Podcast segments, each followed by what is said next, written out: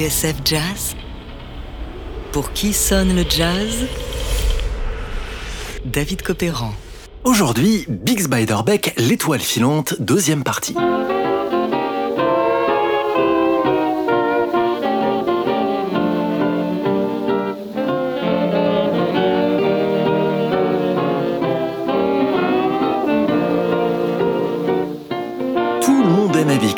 Ce gars-là n'avait pas d'ennemis. Mais la plupart du temps, il était dans son monde.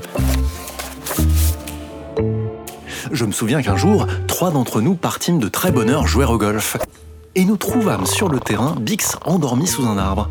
La veille, il avait eu l'idée de faire un golf de minuit et il avait perdu toutes ses balles. Alors il s'était allongé et avait piqué un petit somme. Hey, wake up, man. Nous l'éveillâmes et il termina la partie avec nous.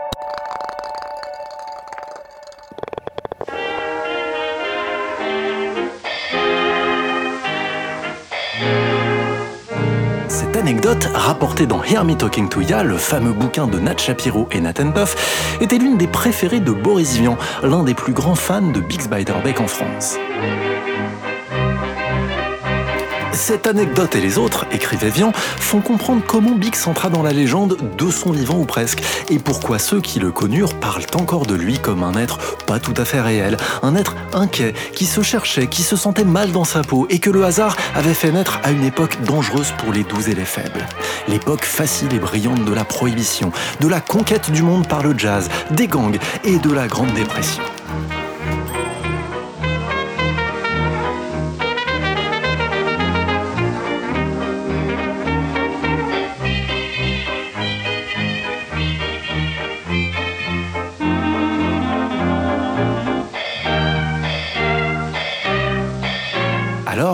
Pourquoi et comment le trompettiste Bix Beiderbecke est-il entré dans la légende? Eh bien, pour le savoir, remontons un peu en arrière.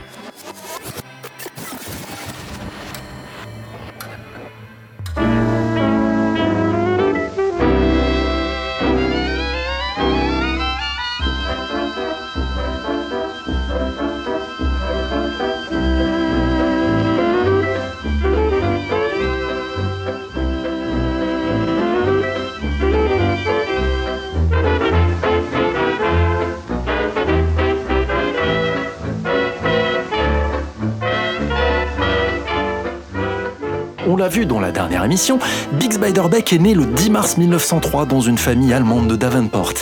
À 10 ans, un journal de la ville s'intéresse à ce jeune phénomène capable de reproduire n'importe quelle mélodie au piano. Mais c'est vers 15-16 ans, au tournant des années 1910-1920, que Bix s'achète son premier cornet. À la même époque, il surprend Louis Armstrong, son aîné de 2 ans, jouer de la trompette à bord d'un de ses bateaux à roues remontant le Mississippi. En 1922, après avoir abandonné ses études à l'académie militaire, Bix s'installe à Chicago et retrouve Armstrong.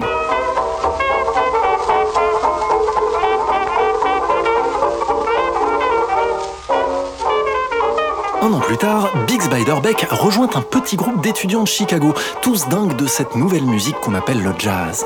Les Wolverines, autrement dit les gloutons, tous blancs comme lui. Et Bix est déjà le meilleur de tous.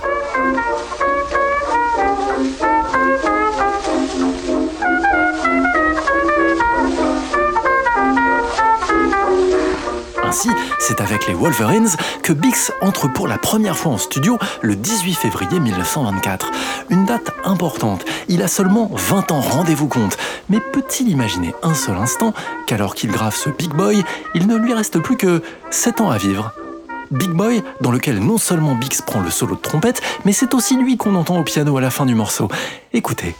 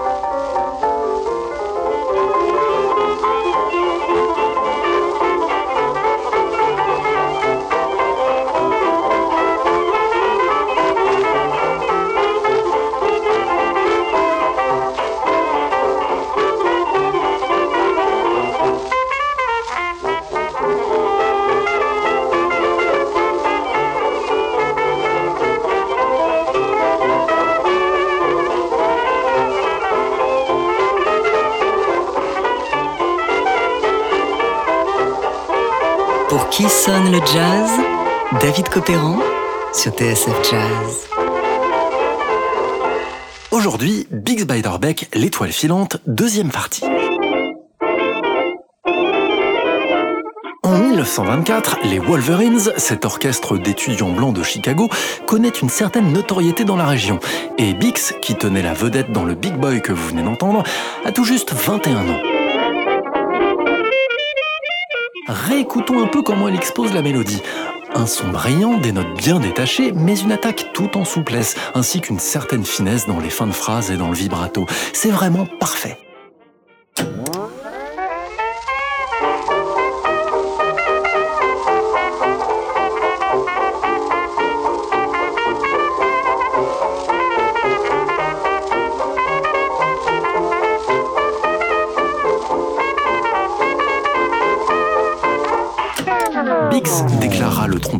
Max Kaminski dans une interview à Charles Delaunay pour le magazine Jazzot, a marqué de son empreinte tous les trompettistes blancs des années 20. Certains auraient vendu leur âme au diable pour jouer comme lui. Pour y parvenir, ils essayaient de copier son phrasé, d'imiter son vibrato. Mais ce qui faisait la beauté du vibrato de Bix, c'est qu'il était naturel, celui de son être le plus intime. Ainsi, toutes leurs tentatives étaient-elles vouées à l'échec?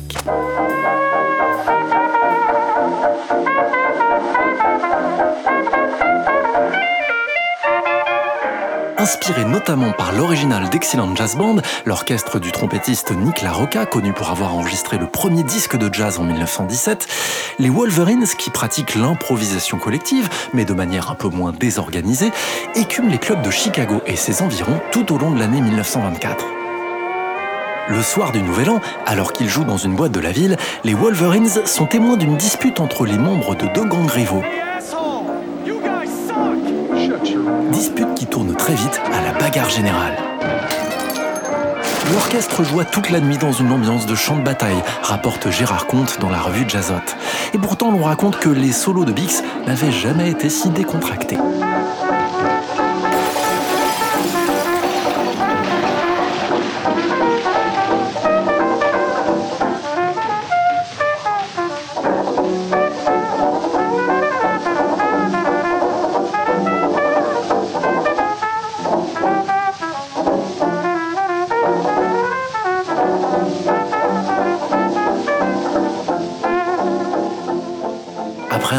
Au sein des Wolverines, et alors que la formation vient de gagner New York, Biggs Beiderbecke décide de prendre son congé. Il reste à Manhattan, où il grave en 1925 sa première composition, Davenport Blues, du nom de sa ville natale. Parmi ses partenaires sur le disque, un certain Tommy Dorsey au trombone, future grande star de l'ère du swing. Un morceau sur lequel la trompette de Bix se fait plus ronde, tendre, expressive et lyrique que jamais. Un vrai petit chef-d'œuvre mais un chef-d'œuvre isolé, car la séance est sans lendemain. Bix a 22 ans, il mourra 6 ans plus tard en 1931, en n'ayant livré que 8 séances de disques à son nom. Quel gâchis alors, profitons de ce Davenport Blues et rendez-vous dans le prochain épisode pour la suite et la fin de la saga tragique de Bix Beiderbecke.